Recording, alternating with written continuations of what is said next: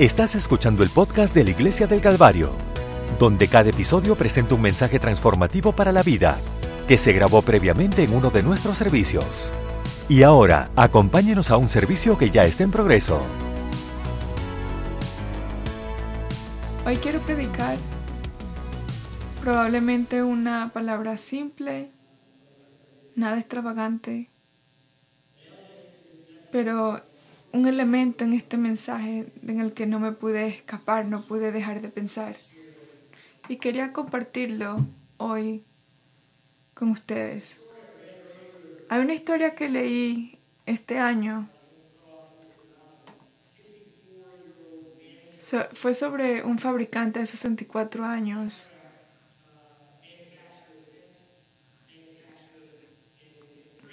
Un fabricante de defensa francés que no tenía experiencia en volar un avión de combate, ni tampoco había expresado nunca ningún deseo de hacerlo. Pero cuando sus colegas lo sorprendieron con el don, con el regalo de ser pasajero en un avión militar, sintió que no podía decir que no. Sus amigos habían obtenido una aprobación ministerial especial.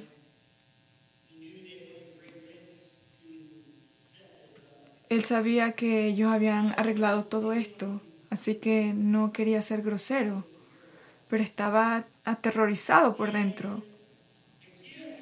El regalo le fue dado a él esa misma mañana en el que todo, en el que tenía solo unas horas para prepararse mentalmente.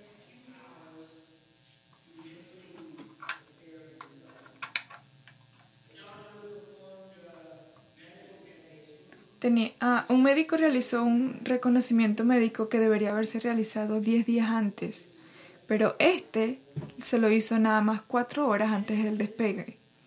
El hombre escuchó, estresado, estaba confundido, y durante una sesión informativa de seguridad donde se le informó sobre cómo funcionaba su asiento eyector. El corazón del hombre estaba acelerado cuando entró en la cabina.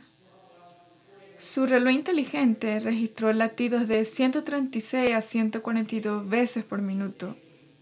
Solamente sentado ahí, ni siquiera tenía eh, acción. Estaba tan nervioso que no revisó adecuadamente su equipo de seguridad y luego muy pronto despegaron, piloteados por un piloto militar francés veterado con más de dos mil horas de experiencia en tiempo de vuelo. Cuando el piloto se estabilizó y el avión se sometió a un factor de carga gravitacional negativo, puede crear la sensación de estar boca abajo. Así que el pasajero estaba tratando de agarrar algo, algo de lo que se pudiera sostener. Pero lo que agarró fue el eyector, la manija del eyector.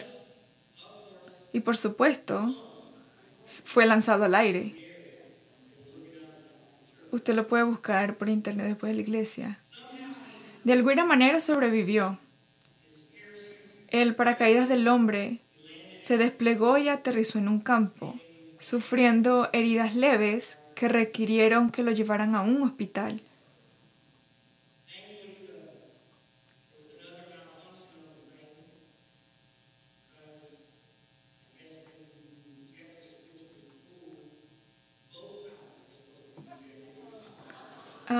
Y este, gracias a Dios, el, este, gracias a Dios solamente ese piloto fue el que salió volando, el otro piloto se quedó en el avión y pudo seguir con el vuelo.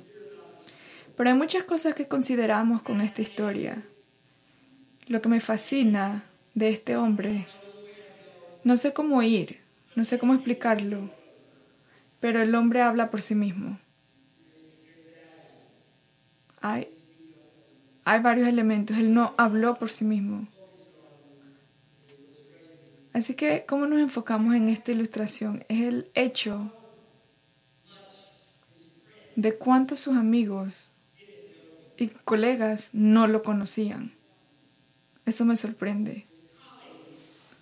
Sus amigos, aquellos con los que él trabajaba, a veces por mucho tiempo, tal vez por mucho tiempo, ni siquiera lo conocían. Lo habían conocido y por eso le dieron el regalo de ese de volar ese avión, que al final se convirtió en el lugar donde salió volando. Y yo pienso sobre las personas a mi alrededor. Espero que las personas que influencian mi vida, espero que ellos me conozcan. Espero de que me conocen lo suficiente. Que usted sabe lo mejor para mí o conoce lo mejor para mí.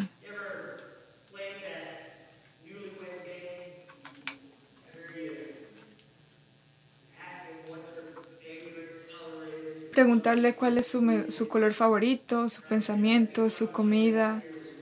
Sería divertido jugar ese juego aquí en la, esta mañana.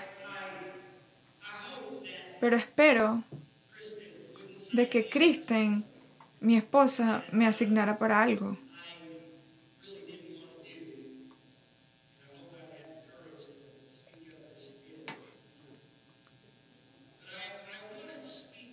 Quiero hablar esta mañana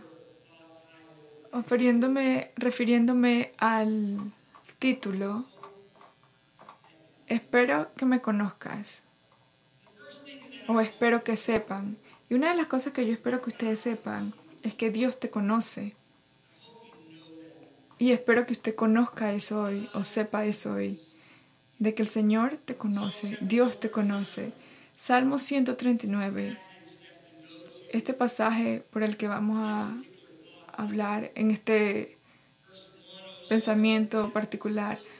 Para el músico principal, Salmo de David, oh Señor, me has examinado y me has conocido. No es una cosa insignificante de decir de que el Señor te conoce. Él dice, tú sabes mi sentarme y mi levantar. Entiendes mis pensamientos a lo lejos. Eso puede ser como, da como miedo, que el Señor conoce tus pensamientos también. Y, espero que esté agradecido de que sus amigos no conozcan sus pensamientos. Pero Dios los conoce.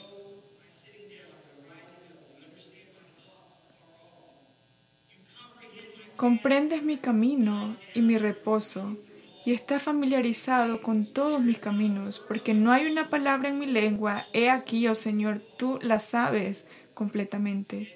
Me acercaste por detrás y por delante y pusiste tu mano sobre mí.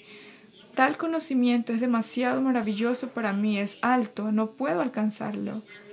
¿A dónde puedo ir de tu espíritu? ¿O a dónde huiré de tu presencia? Si subo al cielo, allí estás. Si hago mi cama en el infierno, he aquí tú estás allí.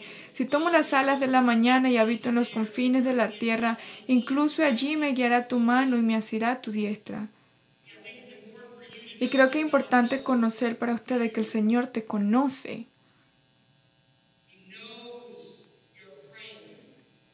Él conoce todo de ti.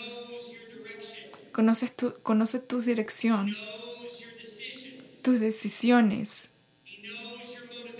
tus motivaciones, conoces tus pensamientos. No importa donde sea que vayas, Él conoce todo. Si digo ciertamente las tinieblas caerán sobre mí, aún la noche me iluminará. Ciertamente las tinieblas no se esconderán de ti sino que la noche resplandece como el día, las tinieblas y la luz son iguales para ti. En medio de las tinieblas, de tus tinieblas, el Señor igual te conoce. El Señor sabe dónde estás. En medio de las tinieblas, por la tragedia, el Señor conoce dónde estás y, y porque estás ahí en, la, en las tinieblas, tal vez por depresión, por pecado, pero el Señor conoce, él, él sabe dónde tú estás. Y espero que tú sepas eso hoy, que te des cuenta de eso. Él dice, las tinieblas y la luz son iguales para ti, porque tú formaste mis entrañas, me cubriste en el vientre de mi madre. Te alabaré porque soy terrible y maravillosamente hecho. Maravillosas son tus obras y mi alma lo sabe muy bien. Mi cuerpo no se escondió de ti cuando fui hecho en secreto, hábilmente trabajando en las partes más bajas de la tierra. Tus ojos vieron mi sustancia aún sin forma, y en tu libro estaban todos escritos los días creados para mí, cuando todavía no había ninguno de ellos. Cuán preciosos son también tus pensamientos para mí, oh Dios, cuán grande es la suma de ellos. El Señor sabe y Él te conoce. Jesús diría, si se dijo, si sé cuándo cae el gorrión, te conozco a ti. Si yo estoy pendiente de los pajaritos, también estoy pendiente de ti. Yo no los...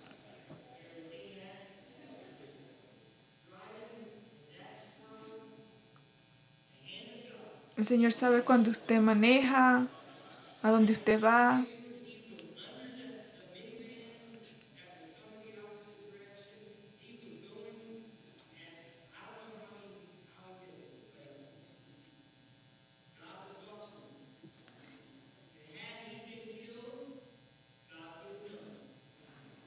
había una persona, un hombre que iba manejando, iba manejando mal, pero el Señor sabía que él estaba pero él estaba pendiente de él. Si él hubiera muerto, el Señor hubiese sabido cómo él iba a morir también. Dios no solo nos conoce, sino que espero que sepas que Dios quiere ser también conocido. Incluso cuando Dios sabe de ti, el Señor también de igual manera te, conoce, te, ama. Piensa sobre eso. Él sabe todas las cosas que tú haces. E incluso así, igual te ama. Espero que sepas eso hoy. No solamente el Señor nos conoce y nos ama. Y quiero hablar sobre eso hoy. No solamente Dios nos ama y nos conoce, pero espero que usted también sepa de que el Señor también quiere ser conocido. Él quiere ser conocido.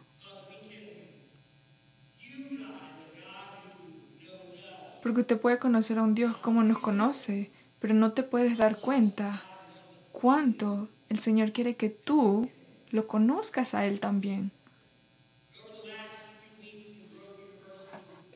Durante las últimas semanas, en, los miércoles, hemos estado abriéndonos camino a, través del tabernáculo de Moisés. Tenemos algunas semanas ya que van a terminar. Hemos estado viendo cómo Dios creó una forma para que su pueblo experimentara su presencia. Cuando vemos el plano del tabernáculo, entendemos que Dios no solo se fija en nosotros, no solamente para que nosotros los conozcamos, sino que busca la manera de que la gente lo conozca a Él. Yo creo que cuando usted considera el tabernáculo, creo que es importante para nosotros saber que el tabernáculo no era la imagen de Dios. No era la imagen de Dios. El tabernáculo era una imagen de cómo la humanidad podía encontrar a Dios. El tabernáculo era un lugar hecho con muebles, era un lugar de función donde las personas podían tener una relación con Dios. No era una imagen de Dios. Por medio del tabernáculo, el Señor no les pide que elaboren una imagen que se pueda ver. Pero el mobiliario del tabernáculo tenía la intención de llevarlos a Dios, donde su presencia era real. No era para alabar al tabernáculo.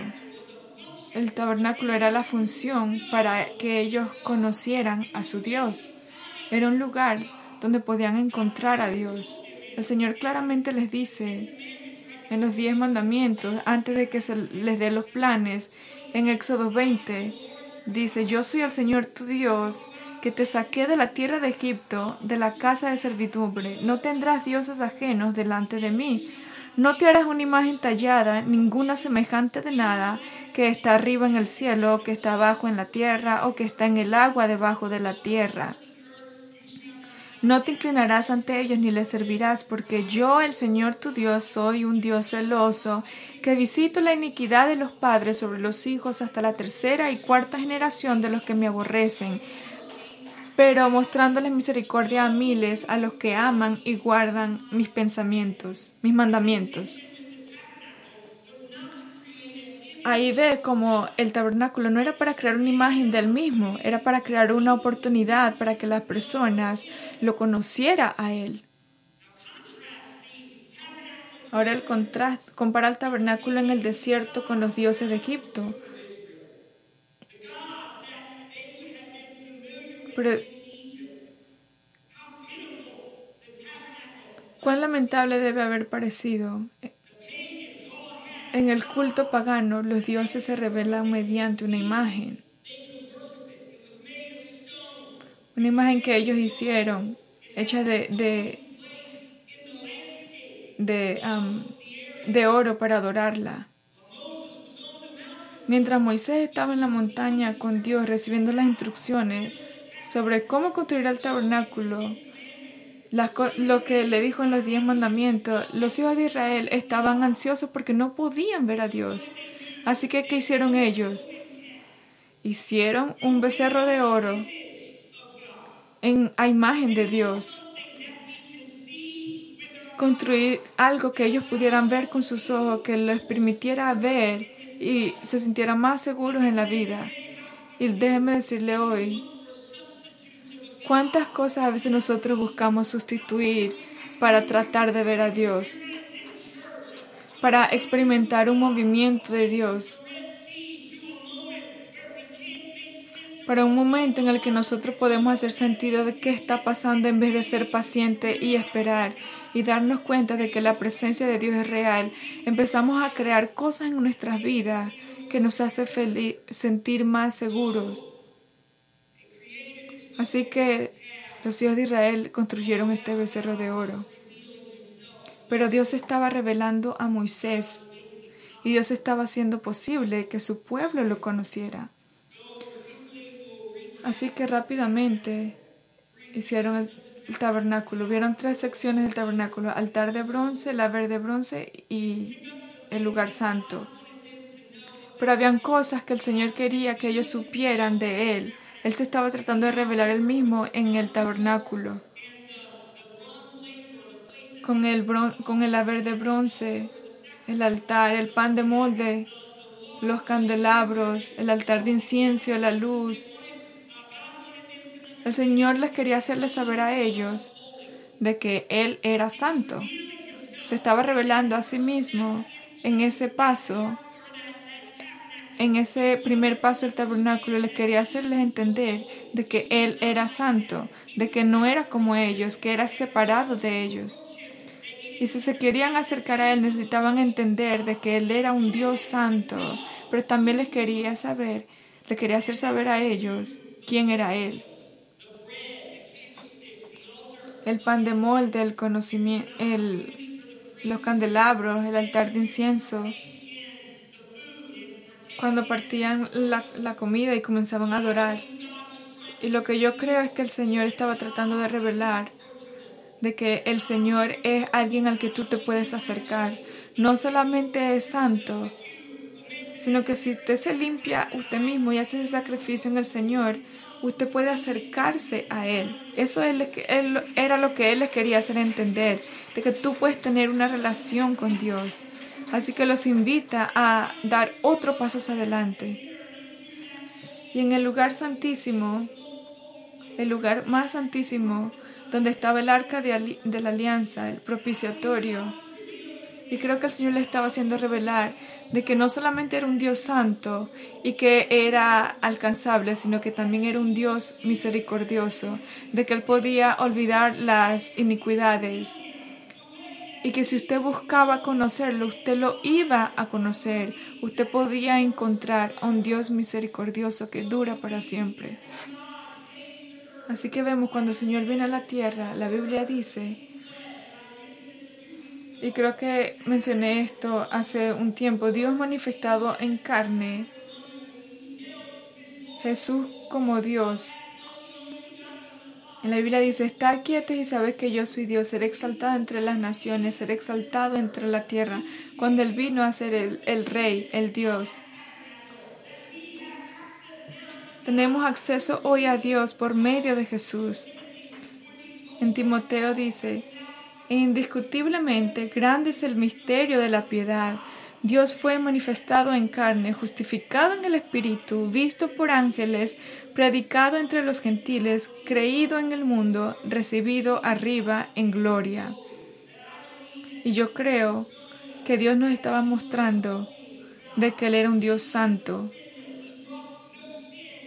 Jesús vino al mundo sin pecado, diciendo soy santo. ¿Y qué sabemos sobre la vida de Jesús? Por medio de la vida de Jesús vemos que nos podemos acercar a Él. Los, samaritanos se podían acercar a Él. Los, y últimamente su, su responsabilidad fue que podíamos encontrar misericordia por medio de Él. Jesús decía, yo he venido a salvar al mundo para que, para que las personas pudieran encontrar salvación, no por para sus cuerpos, sino para su alma, para salvar las almas del pecado. Espero que usted entienda eso hoy, de que todo el propósito de Jesús viniendo y para que Dios pudiera ser revelado, pudiera ser conocido eh, sobre nosotros o enfrente de nosotros. Porque Dios nos quería, quería que nosotros lo conociéramos y esto es lo que hoy quiero decir. Es solo cuando conocemos a Dios que realmente nos conocemos a nosotros mismos. Cuando conocemos a Dios es que realmente nos conocemos a nosotros mismos. No podemos conocernos a nosotros mismos y podría agregar amarnos a nosotros mismos hasta que conozcamos a Dios. Saber que Él es santo, que Él es alcanzable y que Él es misericordioso. Cuando entendemos quién es Dios y tenemos una revelación de quién es Dios, entonces y solamente entonces podemos entender por qué Dios me creó a mí y qué quiere hacer con mi vida.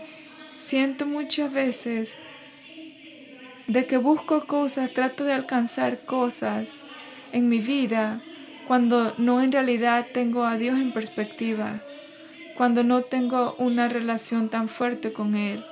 Empiezo a buscar otras cosas que no debería estar buscando, pero cuando comienzo a entender quién es Él y cuánto me ama, es entonces, solamente entonces, cuando me doy cuenta de que fue creado a su imagen, que fui creado con un propósito.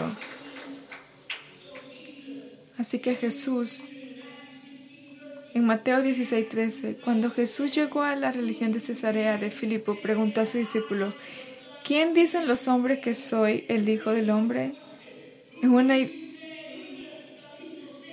¿Quién dice los hombres que soy el Hijo del Hombre? Y algunos dijeron, algunos dicen que eres Juan el Bautista, otros Elías y otros Jeremías o uno de los profetas.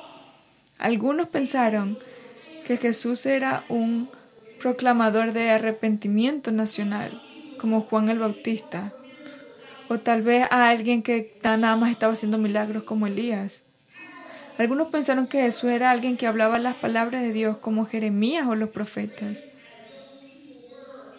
Y a pesar de cada una de estas personas era grande por derecho propio, la realidad era que estas respuestas subestimaban quién era Jesús en realidad subestimaban quién era Jesús en realidad. Los pensaban que era como las personas de antes. Y él les dijo, pero ¿quién decís que soy yo? Estaba bien que los discípulos supieran lo que otros pensaban de Jesús, pero él les hace otra pregunta. Pero ¿quién decís que soy yo? Y esta es la pregunta que todos le hacen.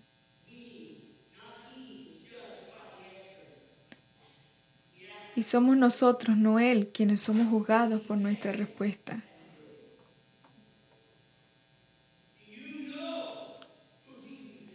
Cuando usted sabe quién es Jesús, y no solamente sabes quién es,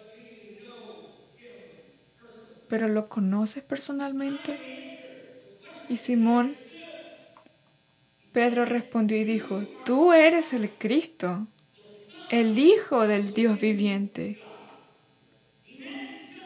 Él no había venido solo a predicar o solamente para hacer un milagro, sino que vino a salvar y Pedro lo sabía. Este es el Cristo, este es el Mesías, es el Hijo del Dios viviente. Jesús, y Jesús le respondió y le dijo, Bienaventurado eres Simón, hijo de Jonás, porque no te lo carne ni sangre reveló, sino mi Padre que está en los cielos. Y también te digo que tú eres Pedro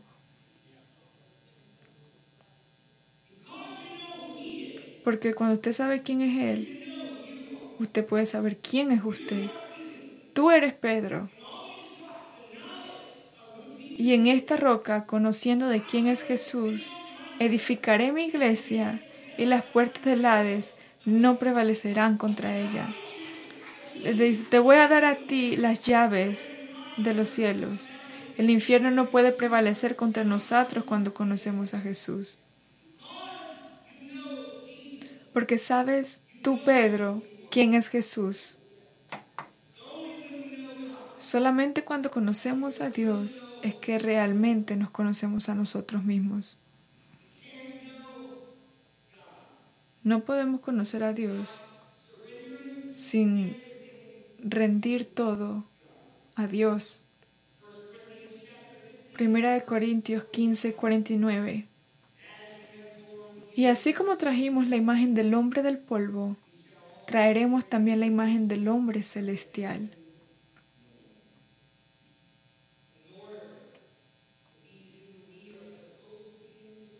Para saber lo que tenemos que hacer en este mundo, tenemos que conocer al Señor Jesucristo. Isaías 55, y ya voy a terminar, 55.6. Busquen al Señor mientras pueda ser hallado. Invoquen a Él mientras está cerca. Deje limpio su camino y el hombre inicuo sus pensamientos. Vuelva hacia el Señor, el cual tendrá de él misericordia, y al Dios nuestro, porque Él será amplio en perdonar. Porque mis pensamientos no son vuestros pensamientos, ni vuestros caminos mis caminos. Servimos un Dios que quiere ser conocido por nosotros. Él hace todo lo que Él puede para ser conocido en nosotros. Él es santo. Incluso así es alcanzable y también es misericordioso y espero de que usted lo conozca, que usted sepa de que Él te conoce a ti también. Y espero de que usted sepa de que Él quiere conocerte a ti. Por favor, levántese hoy conmigo.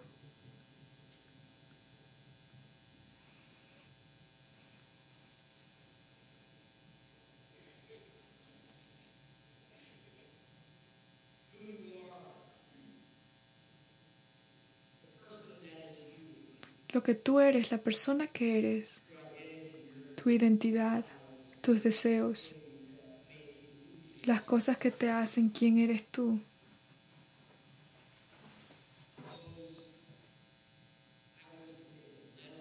Esas cosas las sometería a Dios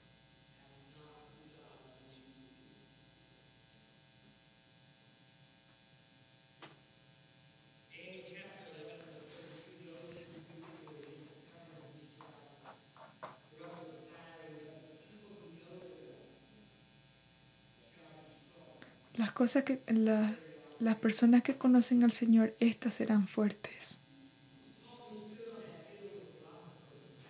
Pablo estaba alrededor de filósofos de Grecia y lo que ve al fondo es este templo masivo y cuando camina hacia ese lugar cuando el, apóstol Pablo empezaba a hablar.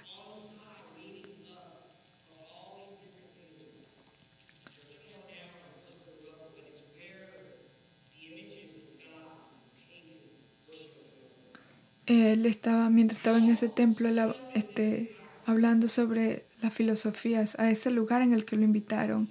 Estaba rodeado de imágenes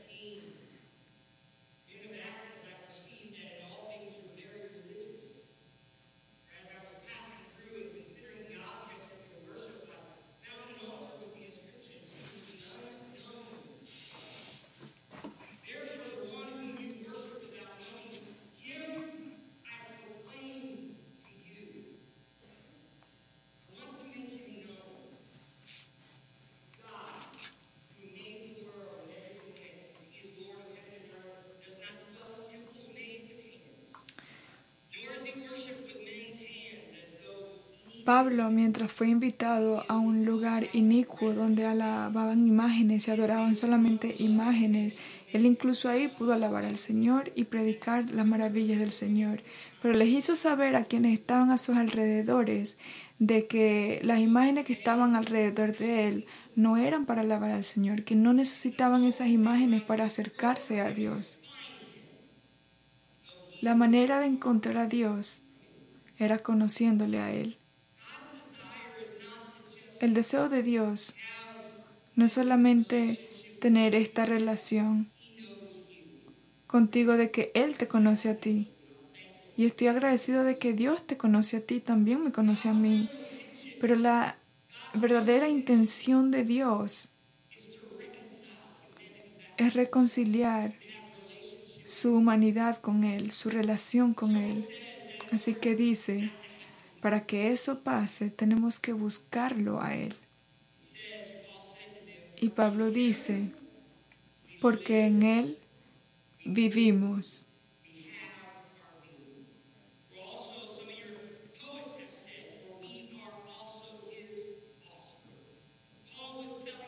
Pablo les estaba diciendo, ustedes pueden ser lo que ustedes supuestamente quieren ser, a menos que conozcan al Señor.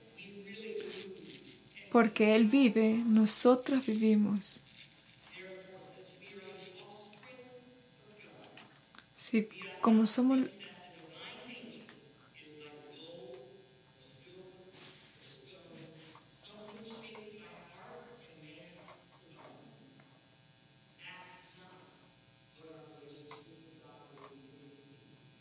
nuestra relación no está con la intención de acercarnos a Dios por medio de imágenes, no. Y eso era lo que Pablo les estaba enseñando a la multitud mientras predicaba allí.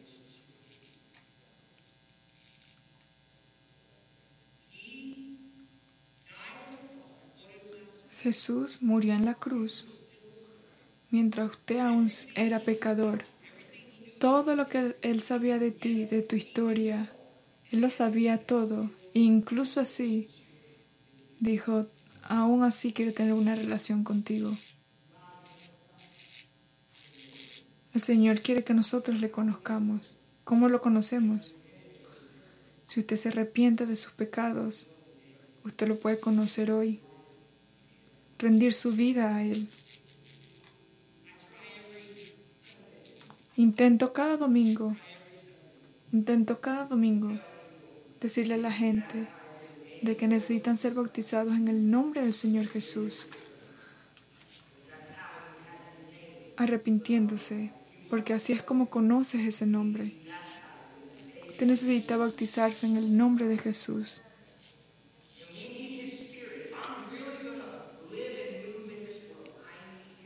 Y si queremos caminar con el Señor, necesitamos su Espíritu que habite en nosotros. Y tal vez usted piense que usted que eso ya está bien, ya usted se bautizó y ya recibió el Espíritu Santo. Pero también necesitamos conocerle a Él en una dimensión grande por medio del ayuno, de la devoción, de la adoración. Tenemos que buscarlo mientras pueda ser encontrado. Quiero orar por alguien hoy porque siento de que alguien no puede ser lo que él quiere ser o lo que ella quiera ser a menos de que conozcas a Dios, a menos que rindas todo a Dios. Por lo que usted fue creada, por lo que usted fue traída al mundo, solamente va a pasar si te rindes a Dios, si te rindes a la palabra de Dios hoy. Quiero que oremos. Señor, estoy agradecido por conocerte y por saber que tú conoces todo sobre nosotros. En algunas maneras nos estamos aterrorizados con esa idea de que conoces todo de nosotros. Sabes lo que hacemos, por dónde vamos, nuestros pensamientos. Ya tú viste todo y ya lo sabías. Pero incluso así, aún quieres salvarnos de nuestros pecados.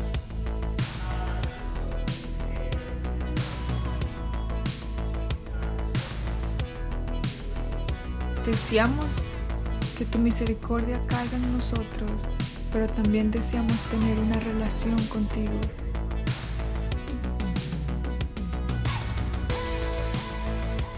Este podcast fue presentado por la Iglesia del Calvario en Cincinnati, Ohio. Para obtener más información sobre la Iglesia del Calvario, visite nuestro sitio web en www.thecalvarychurch.com. Considere acompañar a nosotros para un servicio donde encontrará personas amables, música de alta energía y predicación y enseñanza transformativos para la vida desde una visión bíblica del mundo. Puede encontrar nuestro podcast en iTunes, Google Play o en nuestro sitio web en www.thecalvarychurch.com. Hasta la próxima. Gracias por escuchar.